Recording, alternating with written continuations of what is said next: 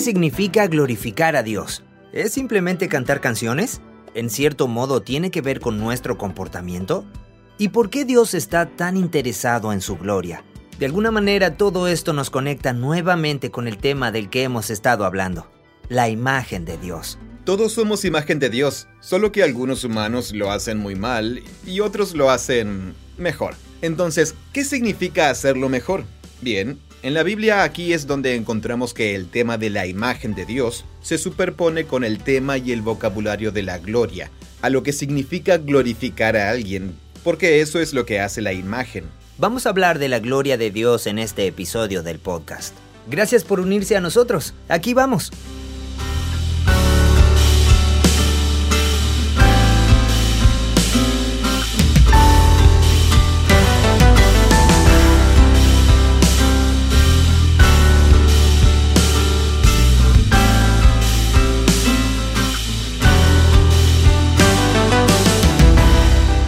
Queremos contarles un poco el detrás de escena sobre cómo llegamos hasta aquí.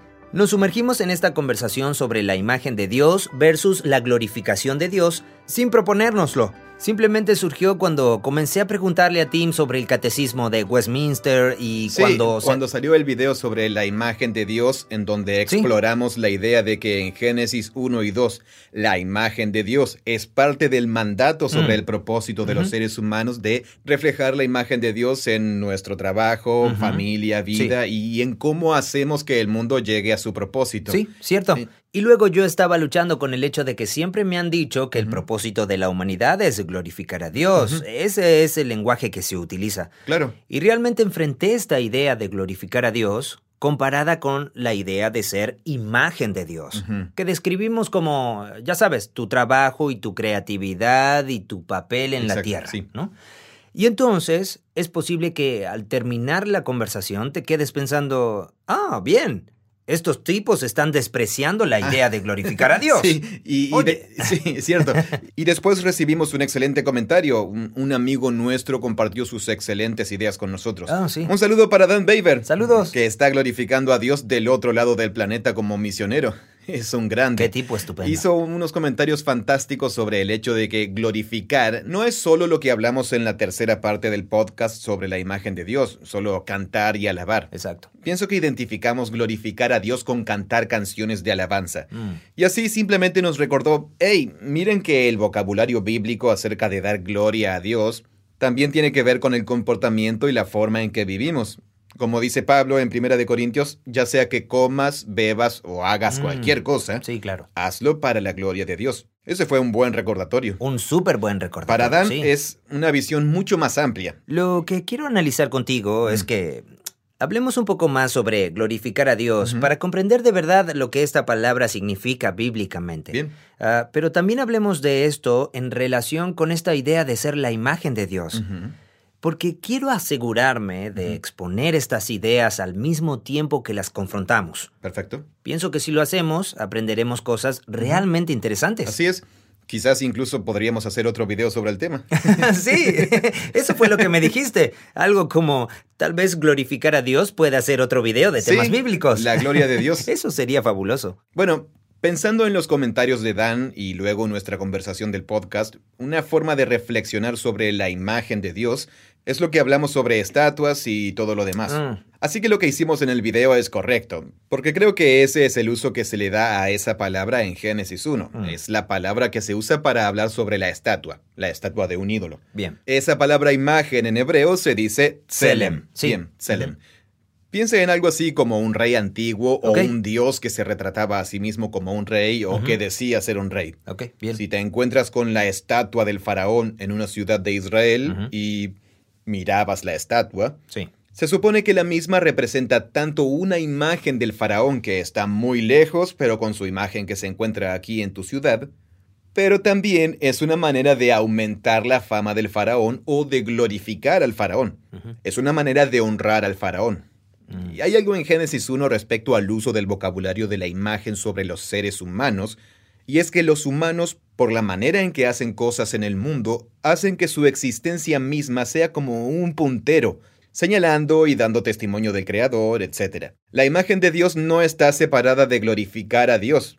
Después hablaremos sobre lo que significa esa palabra. Eh, Sin embargo, el objetivo de una imagen es señalar la realidad de lo que representa. Y así, incluso el vocabulario imagen de Dios incorpora en el argumento de la historia que los seres humanos están destinados a reflejar algo más grande que ellos mismos. Y los seres humanos son realmente estupendos. Sí, claro. Creo que la cuestión es que en algunas tradiciones cristianas, los humanos fueron degradados de la alta posición que se les da Mm. en la historia bíblica. Pienso que quizás ese es el problema en el que me encuentro cuando oigo a una persona decir, tienes que glorificar a Dios.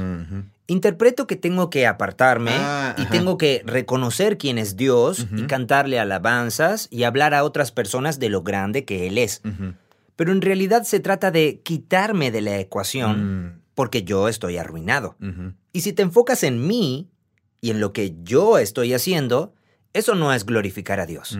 Eso es glorificarme a mí mismo. Mm. ¿Cómo reaccionarías ante esto? Bueno, creo que lo haría así. En la historia bíblica, los humanos representan a Dios a través de lo que hacen.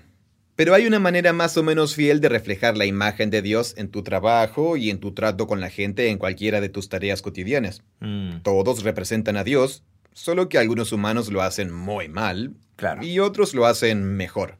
Entonces, ¿cómo sería hacerlo mejor? En la Biblia es en este punto donde el tema de la imagen de Dios se superpone al tema y al vocabulario de la gloria, en cuanto a lo que significa glorificar a una persona. Porque eso es lo que hace una imagen, da honra y apunta a la realidad que representa Claro, la si imagen. yo entro en una ciudad y hay una estatua enorme y hermosa de un rey, y es abrumadora, es gigantesca, descomunal, Claro. voy a tener esta sensación de, wow, esto es importante. Eso, sí. Este rey es importante y debe ser poderoso porque se requirió mucho poder para construirla.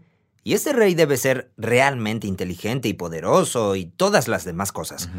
Así que esa estatua, al darme esa impresión, está glorificando al rey. Sí, sí. Y eso es lo que hacen las imágenes. Claro. Para que lo veamos desde una perspectiva actual, piensa en el lugar en el que vivimos, aquí mismo en Portland, Oregon, Estados Unidos, en la calle 39 y Gleason, Ujú. en la Gran Rotonda, hay una estatua de Juana de Arco. En sí. el centro de Portland se encuentra en una rotonda con una estatua dorada y brillante de Juana de Arco montada a caballo.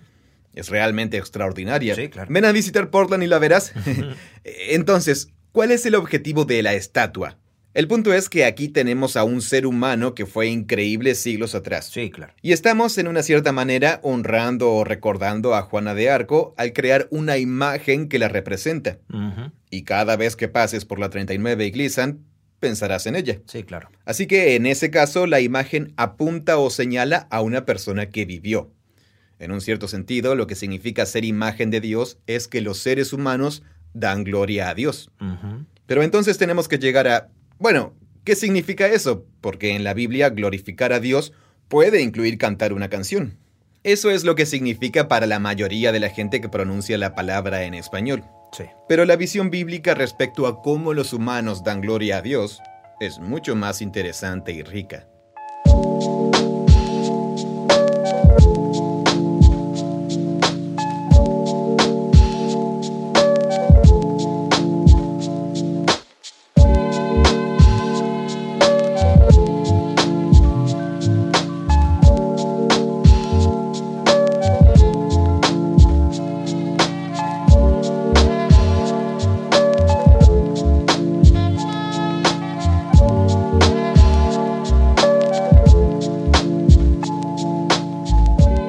Entonces, glorificar a Dios es mucho más que cantar una canción. Mm. Pero en mi mente ya era algo más que cantar una canción. En el sentido de que si yo me acerco a ti en la calle y no conoces a Dios, y te hablo de Él, y logro que junto a mí temas y ames a Dios y todas esas cosas, eso también es glorificar a Dios. Es decir, evangelizar, hacer discípulos, Ah, tú estás refiriéndote al modo en que creciste. a cómo me lo enseñaron a eh, mí, En sí. tu educación general en una iglesia americana conservadora. Claro, así que si me decías, por Si ejemplo, en, a mí... si en tu vocabulario usabas la palabra gloria, ¿qué significaba En mi para ti? vocabulario estaba la palabra gloria y significaba adorar los domingos. Mm, ¿Canciones? y- sí, claro, cantando bien. canciones. Y ah, básicamente siendo un buen discípulo, haciendo las cosas que se supone que los discípulos deben hacer. Es decir, haciendo que otras personas reconozcan a Dios. Esa es una forma muy específica de glorificar a Dios. Pero también haciendo lo correcto en lugar de hacer lo incorrecto. Eso es glorificar a Dios. Así que supongo que todo eso era parte de la definición. Claro. Pero no era tan amplia como para que ah, lo que estuviera aprendiendo en la escuela me fuera a servir para glorificar a Dios. Mm. O, por ejemplo, que mi vocación pudiera dar gloria a Dios. Claro. O, o que una conversación con un amigo que no sea sobre Dios pudiera glorificar a Dios. Tal vez solo en la medida en que no dijéramos palabrotas. Pero en la medida en que habláramos de algo que no tenía nada que ver con la Biblia o Mm. con Jesús. Ujú. Entonces, eh, ¿cómo es que eso podía glorificar a Dios? Mm. Pero cuando se habla de la imagen de Dios y del papel de gobernar la tierra y someterla, y además se le incorpora la forma en que dirigimos nuestras familias, Mm. ah, cómo realizamos nuestros trabajos y las cosas que nos interesan y toda nuestra imaginación y creatividad, y juntamos todo esto, entonces la cuestión se convierte en, bueno. ¿qué conversación no entra en esa categoría? Mm. ¿O qué actividad sí está en esa categoría? Claro. Y creo que es la forma correcta de pensar en ello. Sí. Probablemente sea la forma en que la mayoría de la gente piensa. Pero por alguna razón, para mí, todo esto así me da la sensación de algo limitado. Mm. Y es por eso que en la conversación pasada empecé a confrontar estas ideas entre sí, pensando, pensando algo así como, ah, así que el propósito de la existencia no es glorificar a Dios. Mm. El propósito de la existencia es ser imagen de Dios, gobernar en su nombre. Exacto. Y esa idea fue mucho más cautivadora para mí, porque yo tenía una idea muy reducida, muy estrecha de lo que es glorificar a Dios. Yo sigo creyendo que el punto que estábamos tratando de demostrar sigue siendo digno de considerar, y es que el Catecismo de Westminster, el cual fue hecho por brillantes y maravillosos discípulos de Jesús, claro. merece mucho tiempo y reflexión para poder realmente aprender lo que quiere decir. Mm. Sin embargo, cuando se resume el fin de los seres humanos con la frase para glorificar a Dios, a mí lo que me llama la atención es que ese vocabulario no se encuentra en las primeras páginas de la Biblia. Mm. Lo que sí se encuentra en las primeras páginas de la Biblia sobre el propósito de los humanos es que son la imagen de Dios y que deben gobernar. Sí, claro. Así que ese era nuestro objetivo fundamental. Ya sabes, si se tratara de un concurso sobre quién es más bíblico. Como mínimo estamos tratando de decir que la Biblia comienza utilizando este grupo de conceptos e ideas. Y, Sí. y glorificar a Dios resulta de eso. Mm. Pero lo, lo que quiero decir es que si estoy presentando lo que la Biblia dice sobre el propósito de los seres humanos, la primera cosa de la que deberíamos hablar es sobre la imagen de Dios. Mm. Ese es el punto al que queríamos llegar. Eso tiene sentido, sí. Así que primero se habla de la imagen de Dios, pero luego, íntimamente incorporado en la misma imagen, está el glorificar lo que está representando. Sí, es cierto. Y entonces eh, necesitamos tener una conversación sobre la gloria. As- Así es, sí. Lo que es importante también es que el apóstol Pablo es realmente significativo aquí, porque utiliza los términos gloria y glorificación en momentos clave en sus cartas para hablar de la condición humana Mm, y de lo que está bien y mal en los seres humanos. mm. Creo que en realidad es probable que el lenguaje de la Confesión de Westminster tenga su origen en Claro, su eh, vocabulario. el uso constante de Pablo en el término gloria en su vocabulario, Mm, lo cual es realmente interesante. sí. Aquí podríamos hablar un poco sobre eso, pero... ¿Cuál lo- fue el versículo del que hablaste al principio? Mm. Eh, todo lo que hagas, ya sea comer o beber, hazlo todo para la gloria de Dios. Sí, eso está en el capítulo 10 de Primera Corintios, Ah, bien. una carta de Pablo. Sí.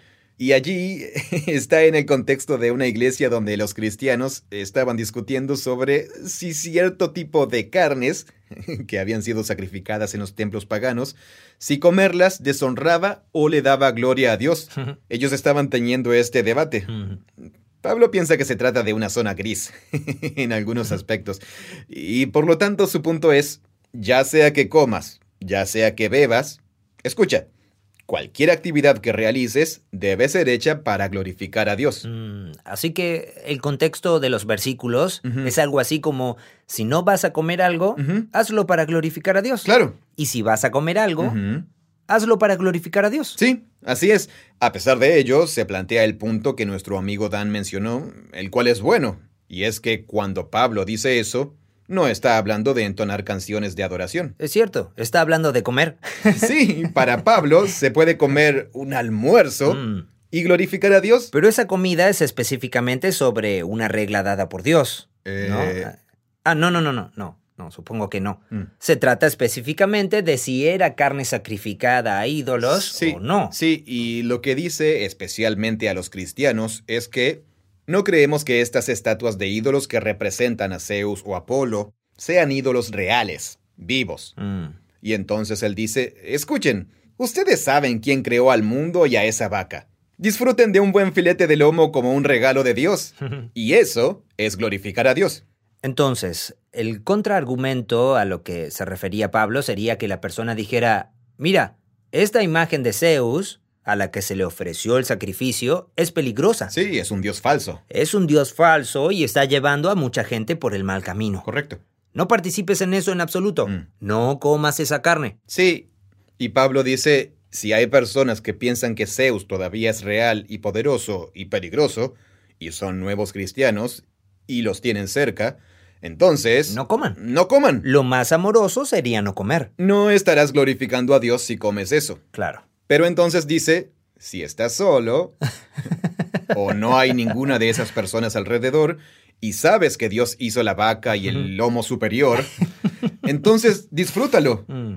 Y dar gracias a Dios con cada bocado es una forma de honrar o glorificar a Dios. Entonces yo podría pensar en toda esta conversación o en toda esta interacción siempre con mi viejo paradigma de que glorificar Mm. a Dios es hacer lo correcto. Ah, bien. Entonces lo correcto es, si esto es peligroso o no, comer la carne es peligroso, de alguna manera deshonra a. Dios, si a él se lo disgusta. Y así, Pablo retoma el tema y dice, no, a Dios no le importa si comes o no la carne. Claro. A Dios le importa más cuáles son las implicancias de que comas la carne. Bien, casi como lo que me... eh, No podría haberlo planteado de manera más perfecta. Eh, lo que me gustaría hacer es poner pausa en este momento de la conversación, ok, sí. ir hacia atrás y hacer una rápida construcción de la definición de la palabra bíblica gloria. Mm. Y luego volver a este asunto en 1 Corintios. Ok, Porque es diferente. bien, Creo que entonces lo veremos desde un nuevo paradigma. genial.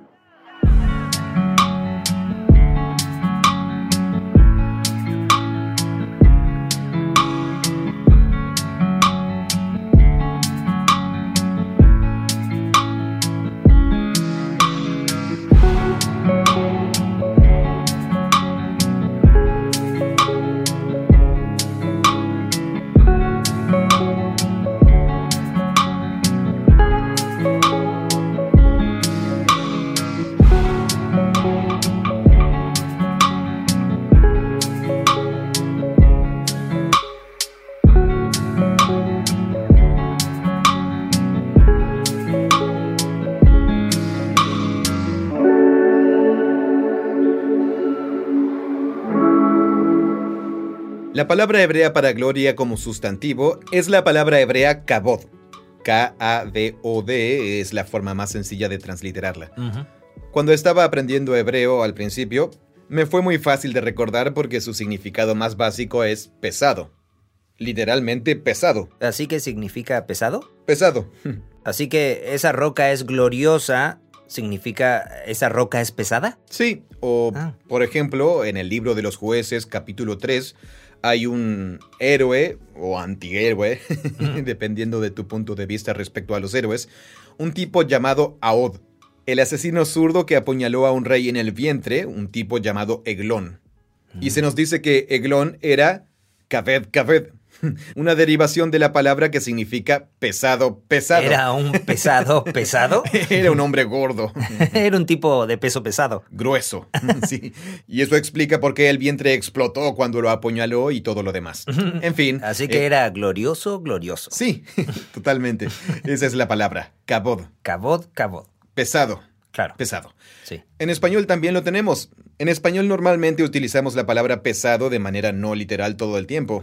Pienso que quizás más que nada así se decía en una generación anterior. Eso es pesado. Eso es pesado, Sí, sí. es muy pesado, hombre. Sí. No sé si alguno de ustedes dice eso. Pero si quisiéramos decir que alguien no comprendió la gravedad del asunto, de nuevo, estamos usando metáforas pesadas Mm. para hablar de qué? Si digo eso es pesado o no estás captando la gravedad del asunto o eso es un asunto de mucho peso, Mm. ¿qué queremos decir? Sí. ¿Qué queremos decir? No queremos decir que literalmente tiene un, un peso físico que estamos tratando de sostener. Claro. No es literal. Exacto. Significa que la esencia de esta idea tiene cierto peso en relación con otras cosas. Sí, que es importante. Es importante. Es significativa. Sí. Es pesada. Es pesada. Ocupa espacio. Sí. ¿Me entiendes? Esa es la idea. Siempre lo usamos como metáfora de algo. Mm. Un evento pesado es cuando alguien se cae y se rompe la pierna y no puede trabajar más. Es como si tuvieras pesado. esta gran roca en medio de tu campo y, y es pesada. Sí, Y si quisieras usar ese campo para otro propósito, tendrías que deshacerte de ella. claro. Las implicancias de deshacerse de esta cosa van a ser enormes debido a su, a su pesadez. Y no puedes ignorarla porque es muy grande y pesada. Pesado, exacto. Y puedes verla e influye en todos estos otros factores. Así es. Esto es lo interesante de la palabra hebrea kabod. Bien. Alguien puede ser kabod, Mm. como Eglón, él es pesado. Es pesado, pesado. Pero luego, David puede decir algo como esto en el Salmo 7. Puede decir, todos mis enemigos me persiguen, la gente quiere avergonzarme y hablar mal de mí y de ponerme como rey. Mm. Y por eso dice en el Salmo 7, mi kabod está en el polvo ahora mismo. Es como cuando te mandan al rincón. Eh, claro, pero no es él quien está en el rincón, es su kabod. Ah, es su capot. Así que puedes hablar de alguien diciendo que es pesado, pero también puedes hablar de una persona que tiene un cierto grado de pesadez. Mm. O podríamos decir reputación Mm. u honor. Mm. Es la importancia que tiene una persona, es el aura que rodea a una persona, no a la forma de la nueva era. Sí, bien. Eh, es como cuando el presidente entra en una Claro, habitación, todo el mundo guarda silencio y los guardaespaldas van delante y detrás y Mm. dices, "Ah, allí hay alguien con cabod. Ujú. Este concepto de cabod es en realidad el que se usa mayormente en el Antiguo Testamento, que alguien tiene cabod. Mm. El cabod de David. En Génesis 49, Jacob habla de sus dos hijos que entraron y asesinaron a toda la gente de la ciudad, Mm. y dice que mi cabod no se cuente junto al de ellos. O el poeta del Salmo 8. Ah, sí. El Salmo 8 dice que los seres humanos están coronados con cabod. Mm. Así que Dios ha dado a los seres humanos cabod. Y ahí es donde la imagen de Dios se superpone con la glorificación. Entiendo, sí. La corona que representa la autoridad para gobernar es su cabot. Sí, es su cabod. Claro. Así que los seres humanos, cuando representan bien a Dios, Eso es su cabot. es su cabod. Bien. Además, señala algo más grande, pero ya llegaremos a eso. Ok. Muy bien, así que tenemos eso por un lado. Entonces, por supuesto, los seres humanos tienen cabod, Mm. pero en la Biblia la mayoría de las veces Dios tiene cabod. Y aquí estamos hablando de... Bueno, es muy interesante porque no es solo la reputación de Dios, sino que el cabod de Dios se utiliza al describir la manifestación física de la importancia de Dios cuando se presenta en algún lugar. Mm. La primera vez que ocurre es en el monte Sinaí, cuando Dios desciende personalmente sobre la montaña y hay fuego, nubes y humo. Ah, sí. Luego en Éxodo 24, esa nube, humo y fuego se llama el cabot de Dios. Mm. Así que comienza con algo pesado, luego es una metáfora de algo que personifica... Para tu influencia o tu reputación. En general, la humanidad lo tiene como un regalo de Dios. Bien. es parte de lo que son como humanos. Y luego Dios tiene cabod. Así que conectada con esto, aquí hay otra historia realmente importante sobre el cabod de Dios en el libro de Isaías. En Isaías 6, donde Isaías tiene la visión del templo y está allí y están estas locas criaturas aladas Ah, sí. y están proclamando que Dios es santo, santo, santo. Y luego para explicar lo que significa que Dios sea único y singular, dicen, toda la tierra está llena del cabod de Dios. Mm. Toda la tierra está llena de su ¿Esto es lo que están anunciando los querubines? Sí, esto es lo que las criaturas angelicales están proclamando en el templo. Mm, así que no solamente las nubes que descendieron en el monte Sinaí era su cabot, sino que todo en la tierra es su cabot. Toda la creación es el cabod de Dios. Mm. Mira las nubes, los árboles, Claro. las estrellas, los Mm. peces, el ¿Qué océano. pasaría si me acercara a ti y te dijera, Tim, solo quiero que sepas que toda la creación es mi cabot? Sí. Como que, ¿qué estaría tratando de decir con eso? Ok, em, piensa en el monte Sinaí. Bien. El cabot de Dios es esta nube. Bien, para mí hasta eso es difícil de entender. Ah. Empecemos Bien. por ahí. Bien, de acuerdo. Es un día de tormenta en Portland. Ujú. Y me acerco a ti y te digo, ¿ves estas nubes? Estas son mi cabot. De alguna manera mística estoy diciendo que el poder de la electricidad y las leyes de la naturaleza, en cierto modo, hablan del peso, la gravedad, la importancia de mi persona. Sí, eso... Sería algo muy pretencioso de mi parte. Totalmente. sí, yo estaría Tú como... me empujarías. ¿Dónde está el John Collins Me harías tropezar y dirías, ¿y ahora dónde está tu cabot? Sí, ¿quién se apoderó de tu cuerpo? Sí, exactamente. Esa es la idea, que alguien es tan importante que lo que le rodea en su entorno es la manifestación de lo que es. Mm, En el caso de David, su cabot, si hubieras ido al salón donde estaba el trono de David, habrías visto en la pared los estandartes de sus victorias militares y a sus sirvientes y a sus Mm. músicos, los edificios. Ese habría sido su cabot. Sí, de la misma manera, si hubieras ido a mi habitación cuando estaba en la escuela secundaria y tenía colgado en la pared algo de arte, ah, póster de snowboard y el sofá que elegí y todo lo demás, eso habría sido mi cabot. Eh, supongo, en cierto modo. Tipo, ven a mi salón del trono, ahí está mi guitarra. Eh, claro, eso es como... Ahí que- están mis figuras de Star Wars. Se supone que todo eso dice algo acerca de quién soy Mm. y por eso es mi cabot. Sí, nos estamos acercando. ¿Nos estamos acercando? Totalmente, sí, estamos cerca del campo Y de si juego. alguien viniera y ensuciara mi habitación, yo diría, mi cabot está lleno de polvo. ¿Cómo estás tratando mi cabot? Estás pisoteando mi cabot. Sí, sí, es una forma concreta. Eh, por supuesto, para David es un salmo. Pero, Pero- también, perdón, Sí, también es más como lo que la gente realmente piensa de mí. sí, así es. No es como me presento, sino mi verdadero cabot. Eh, es como cuando vas a la escuela y... El primero que dije es mi cabot proyectado. Eso es correcto, sí. Esa es la manifestación física de tu cabot. Eso es lo que quiero que sea mi cabot. Ujú, Como la ropa que llevo puesta y cómo decoro mi habitación y el auto que conduzco. Bien. Pero mi verdadero cabot es cómo lo percibe la gente. Cómo la gente percibe tu significado y tu importancia.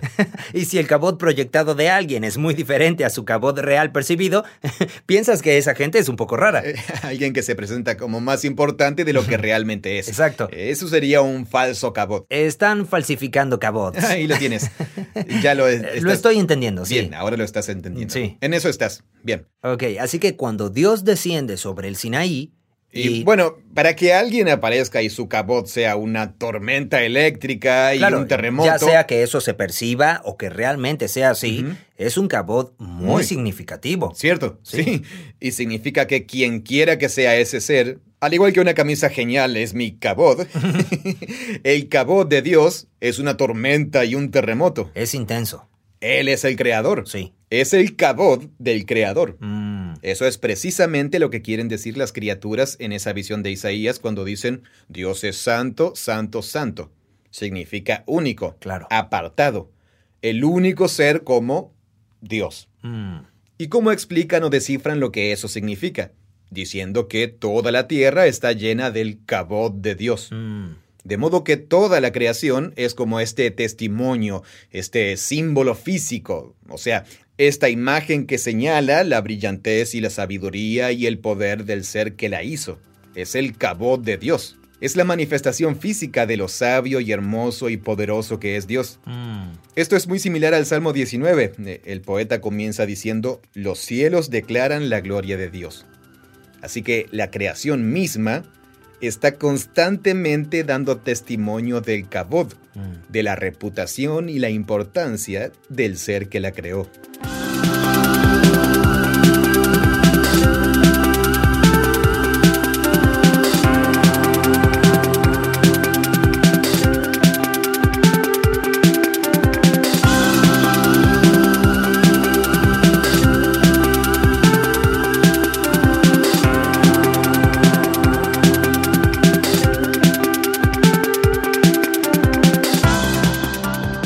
Este es un concepto muy amplio y bíblico del cabot de Dios. Mm. Y lo que es interesante es que solo hablamos del sustantivo, gloria.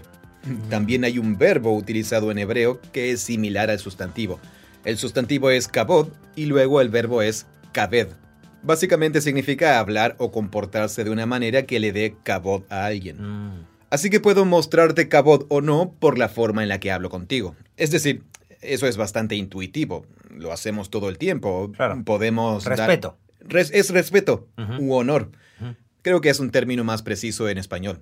Podemos deshonrar a alguien o podemos honrar a alguien por cómo le hablamos o cómo Mm. lo tratamos. Y esto podría ser tu lenguaje corporal. Podría ser el tono de voz que estés usando, el tipo de vocabulario que estés usando y sin duda en otras formas de comunicación, la manera en que estés usando el lenguaje. Todos estos pueden ser tus... Sí, esos son actos de comunicación. Sí. Pero también en nuestra relación, yo podría restarte cabod o añadirte cabod por la forma en la que Mm, Por yo... las decisiones que tomes. Sí, tú y yo trabajamos juntos en Bible Project. Sí. Así que yo podría tomar decisiones que no te den la Claro, que me quitaran la autoridad. Sí, podría no llegar a tiempo a esta conversación Ah, sí. y presentarme dos horas más tarde y decir, ¿y qué? No pasa nada, John.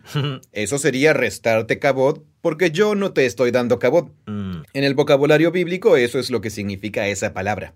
En el libro de los Salmos se utiliza más a menudo con la alabanza, con el lenguaje Mm. de canto. Acabo de elegir un ejemplo literalmente al azar. mm. Hay decenas que podríamos elegir. Eh, del Salmo 71, mi boca está llena de alabanza y yo hablo de tu cabod.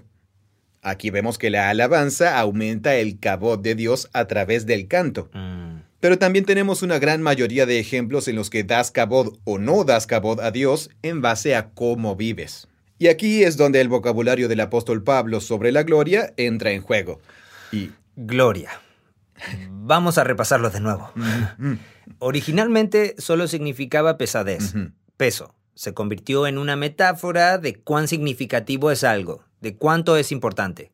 Es interesante que la palabra suena como formada importante, como que lo deportante ujú. hace pensar en algo bien sentado, Ajá. en porte. Wow, sí, es una metáfora. Es una metáfora, sí. Es importante, se sostiene. ¿Sostiene peso?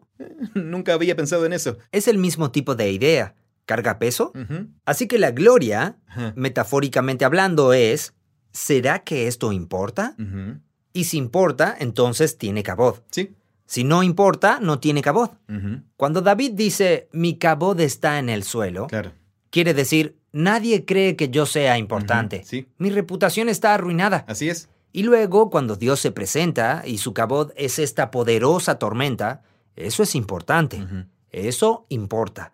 Tienes que prestarle atención a una tormenta Sí, y esa tormenta es una manifestación física de su cabod. de su cabod. Sí. Señala su cabod, el cual es aún más poderoso y sorprendente que una tormenta. Cierto, así es como se está manifestando. Y tú le prestas atención a una tormenta. Claro. La sí. tormenta tiene importancia. Sí. Tiene sustancia. Una tormenta no es pesada en el sentido de que la electricidad sea pesada. Sí, cierto. Las nubes en realidad no son tan pesadas. Las nubes, eh, pero en el sentido de que metafóricamente importa. Y luego, cuando los querubines dicen, toda la creación es un testimonio de su cabod. Literalmente la tierra es la plenitud de su cabod. Así que si quieres comprender la importancia de Dios, necesitas comprender la importancia de todo. sí. ¿Qué tan significativos son los océanos? Eso es parte de la importancia de Dios. ¿Qué tan significativo es el clima y una montaña? Mm. ¿Y qué tan significativa es esa roca? ¿Y qué importancia tiene cualquier Sí. cosa en la creación? Sí, pero se trata de su belleza y grandeza. Es un testimonio del cabod de Dios porque Él es el que lo creó. Cualquier cosa que encuentres. La luz en una puesta de sol, o cada vez que viajes por la inmensidad del espacio exterior, o cada vez que todas estas cosas, eh, eso es un testimonio de la importancia de Dios. Su cabot. Sí, al igual que cuando paseabas por Jerusalén en la época de David diciendo, oh, esos edificios y esas banderas, estos soldados Claro. increíblemente bien educados. Y David diría, sí, ese es mi cabod. Fantástico. Bueno, y luego si estás interactuando con David, podrías mostrarle cabot o no Claro. por la forma en que actúas. O que le hablas. O hablas, sí. Así que si te encuentras con David y no hiciste contacto visual, bueno, no sé qué significado tendría eso culturalmente, si lo escupiste o algo así. Sí, sí. O, o si no te inclinaste en tu presencia diciendo que el rey viva para siempre, algo claro, así. sí, eso sería algo más típico. Sí. Bien, entonces, si no te inclinas, no le muestras caboda a David. Correcto. Y así, en la misma manera, puedes tener alguna relación con el creador del universo. Ah, que como cristianos creemos que se puede. Claro. Entonces puedes, por la forma en que actúas o hablas, mostrar cabod o no mostrar cabod. Sí. Todo el concepto bíblico de la adoración y la alabanza es que se crea el lenguaje más hermoso, la poesía y los sonidos más hermosos, la música, y se combinan. Y el único Mm. propósito es simplemente honrar al Creador. Como si pudiéramos crear una puesta de sol, eso también honraría a Dios. Pero no lo hacemos. No podemos. lo Pero pode- podemos crear música. Sí. Y eso es hermoso. Y poesía. Y arte. y arte. Y así toda la teología respecto a lo que es adoración es el atribuir y declarar en voz alta el honor de Dios Eso es y realmente su útil. reputación. Entonces piensa en... eh, Aquí volvemos a la imagen de Dios, Bien. que aunque los seres humanos sean gloriosos en el sentido bíblico de la palabra, no somos el creador. Mm. Nuestra existencia junto con toda la creación está destinada a apuntar a la sabiduría, el poder y la belleza de un ser aún más notable que nosotros. Y la adoración bíblica es dedicar momentos para decirnos en voz alta, a nosotros mismos y a ese ser, Mm. lo extraordinario que es ese ser, es decir, Mm. el creador. Es un momento en el que se crea un ritmo de vida. Es este reconocimiento de tu lugar en el universo. Mm. Y no es porque los humanos sean incompetentes, es porque los humanos son la imagen de algo aún más glorioso que ellos mismos. Mm. Eh, lo siento, dijiste eso es útil para mí y luego te Ah, interrumpí. No, no, no, no me interrumpiste, no. Solo me haces notar que eh, cualquier cosa que hagamos puede ser para la gloria de Dios. Puede ser su cabot. Sí, o aquí es donde se superpone con el concepto de la imagen de Dios. Mm. Los seres humanos son la imagen de Dios cuando rigen el mundo en nombre de Dios, de una manera que trae honor y honra la intención y el propósito del Creador. Y al hacerlo, glorifican a Dios.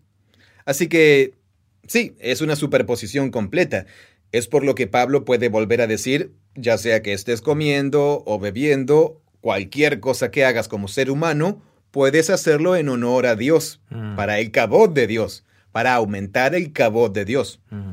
En este caso, si estás honrando a otras personas de tu comunidad eclesiástica por cómo te comportas. Pero por supuesto, dice, todo lo que hagas, hazlo todo para la gloria de Dios. Haz todo para aumentar el cabot de Dios. Sí, de alguna manera es más intuitivo para nosotros.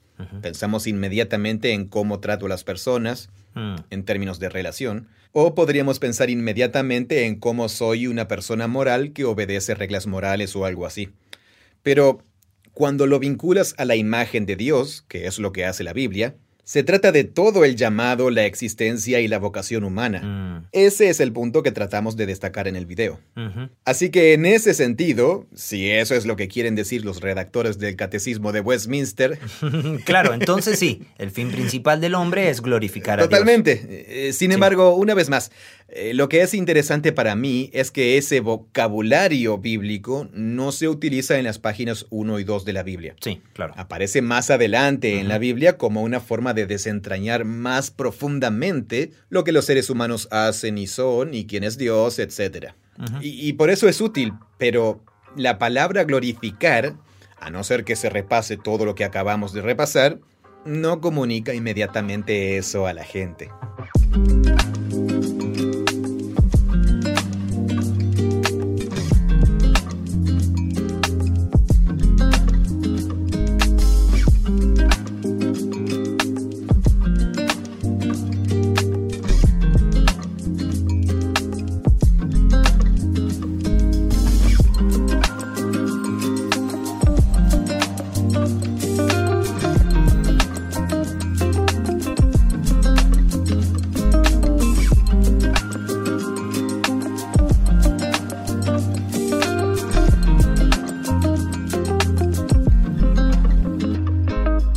Así que, regresando a la situación de 1 Corintios 10, ¿comes la carne o no comes la carne? Entonces, escenario 1. Mm, No comes la carne porque alguien piensa que eso es escandaloso, porque creen que Zeus es un problema. claro. Ya sea que piensen que Zeus es real o simplemente piensen que al participar en ese ritual pagano le estás dando mérito, lo cual es peligroso. Sea cual sea el razonamiento, es escandaloso para ellos. Claro. Y son tus hermanos en Cristo o alguien que podría ser un hermano en Cristo. Claro, o ellos, como dice Pablo, podrían tropezar. Mm. En otras palabras, podrían pensar, ah, puedo ser un seguidor de Jesús y, Seguir a Zeus. y sacrificar a Zeus al mismo tiempo. Claro. Genial. Bueno, yo no sabía eso. Pensaba que tenía que dar toda mi lealtad a Jesús, pero tú estás diciendo que puedo adorar a ambos. Así que Pablo diría, no estás dando cabot a Dios porque... Si no amas a alguien, no lo haces. Correcto, porque esa persona es alguien que lleva y refleja la imagen de Dios y es fundamentalmente valiosa e importante, y su bienestar me concierne porque es mi semejante. Entonces, si me comporto de una manera que roba su bienestar, no estoy dando cabot a Dios. Es lo mismo que no inclinarse ante el rey David, o, o no inclinarte es no amar al prójimo. Correcto, sí, Sí, así es. Comunica lo mismo. No pienso que seas Sí, importante. porque lo que estoy diciendo es, ah, quiero hacer lo que me da la gana a mí y no me interesa cómo afecta a ese ser humano que es imagen y semejanza y que Dios ama y cuida. Bueno, podrías decirle que no estás respetando el cabot de esa persona, lo cual es cierto, pero más bien tampoco estás dando honor al cabot de Dios. Así es, sí. El vínculo es el papel de Dios como creador y originador de todo lo que existe, Mm. incluyendo al portador de esa imagen que es el ser humano. Claro. Pero luego Pablo dice, pero digamos que esa persona no está cerca. No hay nadie alrededor que vaya a ser llevado a adorar a Zeus. Como si y estuvieras en el mercado. Compras algo de Estás carne. en el mercado y dice, wow, genial, hoy hay costillar. y te dicen, por cierto, esto era de lo de Zeus. Y tú dices, ah, no me importa. no importa. Y tú dices, porque Zeus es solo un pedazo de metal en ese edificio. Claro, no hay ningún tipo Yo de... sé quién hizo este animal. Sí. Sé de dónde viene el universo.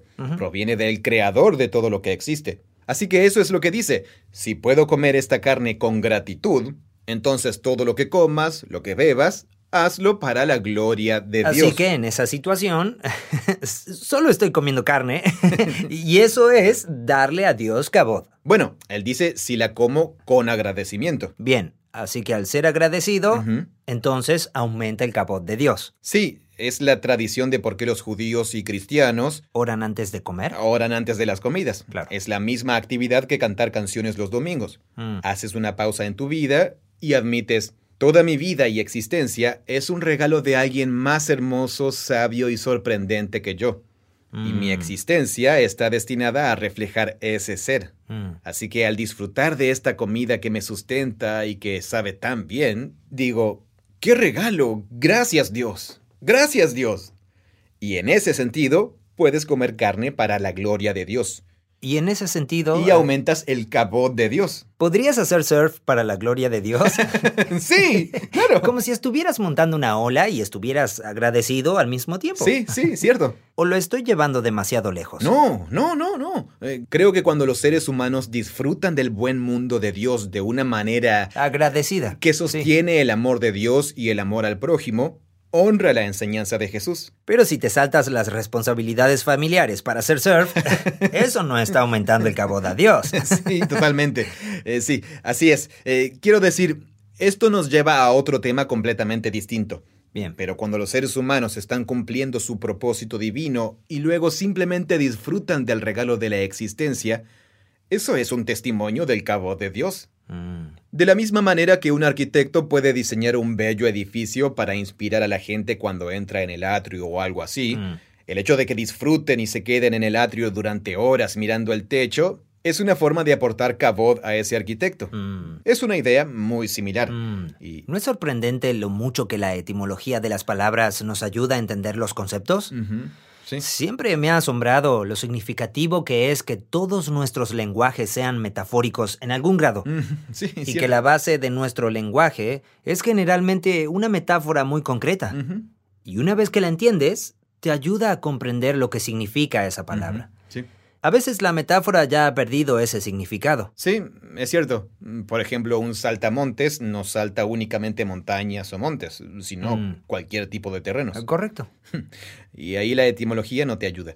Pero al hacer estudios de palabras y analizar toda una gama de palabras, el significado y ver que, ah, aquí hay un significado más antiguo o aquí está la forma en que la palabra se originó en su uso, eso es una parte. Pero después, comprender cómo se convirtió en una metáfora con el tiempo o se desarrolló metafóricamente, como en este caso aquí, algo es pesado. Una vez que lo entiendes, entonces recién allí puedes utilizarlo como una metáfora. Mm. Así que estoy de acuerdo contigo. Pienso que esta es la base para aprender a hacer estudios de palabras del vocabulario bíblico. ¿Es así como lo enseñan en la educación superior? Eh, no lo sé. Eh, así es como yo enseño a hacer estudios de palabras. ¿Cómo te enseñaron? Eh, bueno, primero nos enseñaron cómo usar una concordancia bíblica. Ah. O sea, esto fue antes de tener cualquier tipo de herramienta en línea. Así que en realidad se usaba un libro grande. Bien. Pero ahora puedes utilizar herramientas como Bible Gateway. Puedes simplemente escribir la palabra gloria, solo escribe gloria en Bible Gateway y te mostrará todos los pasajes que Mm. usan esa palabra. Claro. Pero, Pero- todavía podrías no llegar a... Aún así podrías no llegar allí. Claro. Así que la clave entonces es dar un paso adelante para llegar a estudiar palabras en griego y Mm. hebreo y conocer todas las veces que aparecen y hacer esto. Bien. Pero es posible hacerlo. Con una cantidad modesta de tarea y esfuerzo, cualquiera puede aprender a hacer estudios de palabras decentemente. Yo uso constantemente Etim Online. Se deletrea E E-T-Y-M-O-N-L-I-N-E. Ah, es como etimología online. ah, pero eso es solo para palabras en inglés. es para cualquier palabra. ¿Cualquier palabra? Quiero decir, a ver, eh, déjame poner cabot. Etim Online. Ah, no, no, no se encuentra cabot. ah, sí, solo palabras en inglés. ¿Sí? Palabras en inglés solamente. Pero vamos a ver qué pasa si busco gloria. Aquí hay algo interesante.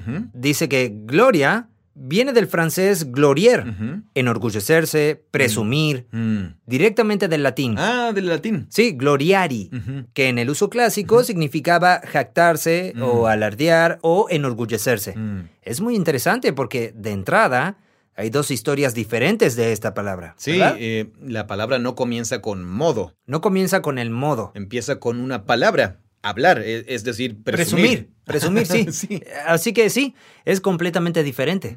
Si entras y dices, amigo, esa persona tiene mucho peso, al entrar en cualquier lugar se convierte en el centro de gravedad. Y esa es la metáfora que estás utilizando. En lugar de decir, esa persona entra a un lugar y no hace más que hablar de sí misma. No deja de parlotear sobre ella. Totalmente.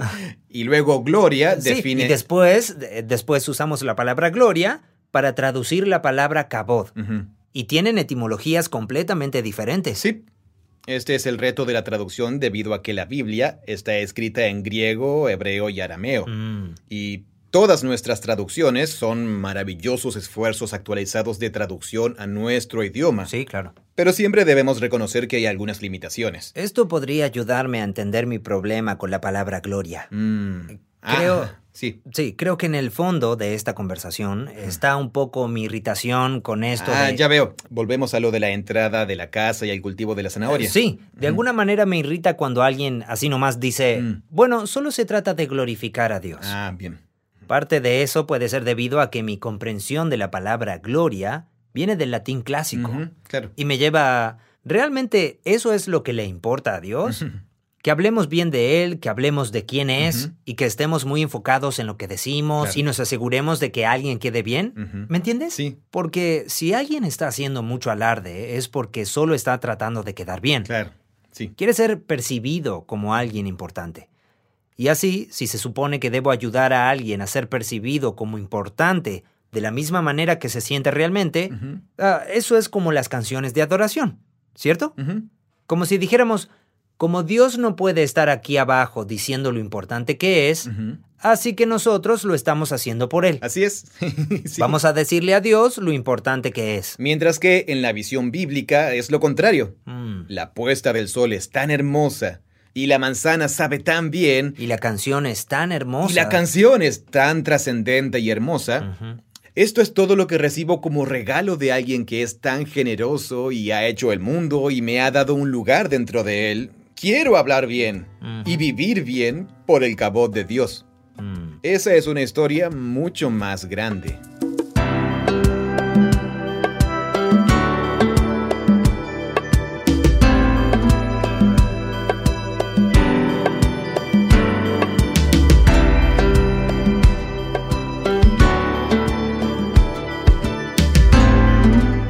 Bien, este ha sido nuestro último episodio de la serie de podcast Imagen de Dios. Si te ha gustado esta serie, puedes dejar una reseña en la plataforma que utilices para escuchar este podcast. También puedes ver el video que hicimos sobre la imagen de Dios en youtube.com barra Bible Project Español. Gracias por escucharnos. Hola, mi nombre es Marco y soy de Argentina. Soy parte del equipo de Relaciones Estratégicas para Español y tengo el privilegio de trabajar y colaborar con otras organizaciones, iglesias e individuos en hacer llegar nuestro contenido al mundo hispano. Bible Project ha marcado un antes y después en mi comprensión de la Biblia, por lo que me apasiona trabajar con otros en ayudar a que más personas conozcan a Jesús y ver cómo Él transforma esas vidas. Este podcast es producido por Full Voice Studio. Es una versión localizada del podcast de Bible Project, originalmente grabado por John Collins y Tim Mackey. Creemos que la Biblia es una historia unificada que nos guía a Jesús. Somos un proyecto financiado conjuntamente por personas como tú. Encuentra videos, planes de lecturas y mucho más sin ningún costo en spa.bibleproject.com. Gracias por escuchar.